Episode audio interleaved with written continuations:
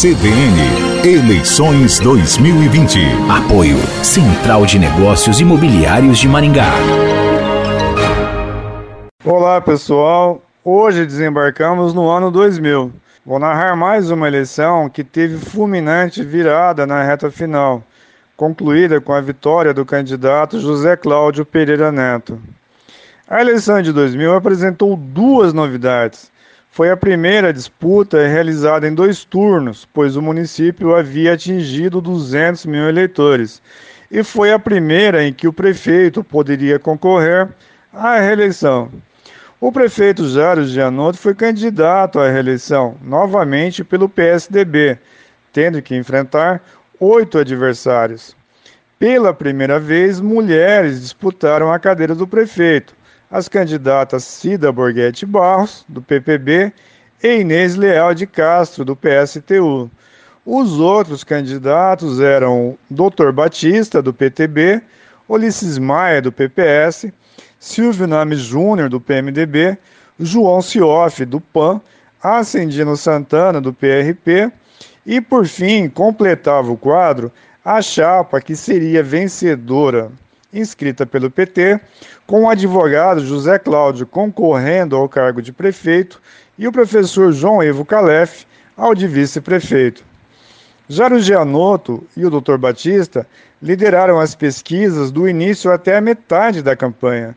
Eles eram os favoritos às duas vagas ao segundo turno, mas a campanha assumiria novo curso a partir da segunda semana de setembro, quando ocorreu o único debate entre os candidatos.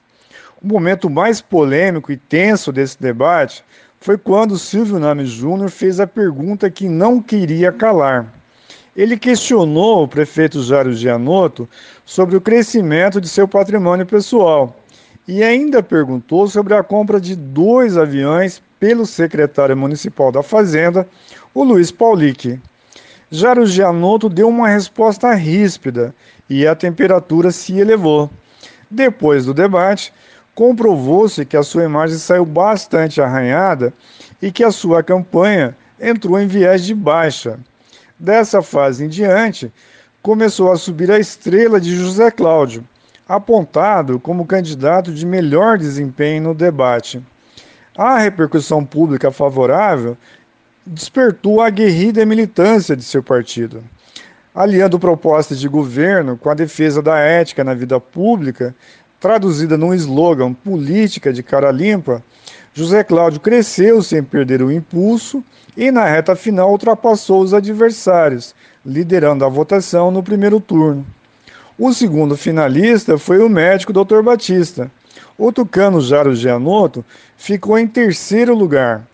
Nas semanas seguintes, Gianotto foi denunciado pelo Ministério Público e afastado do cargo de prefeito.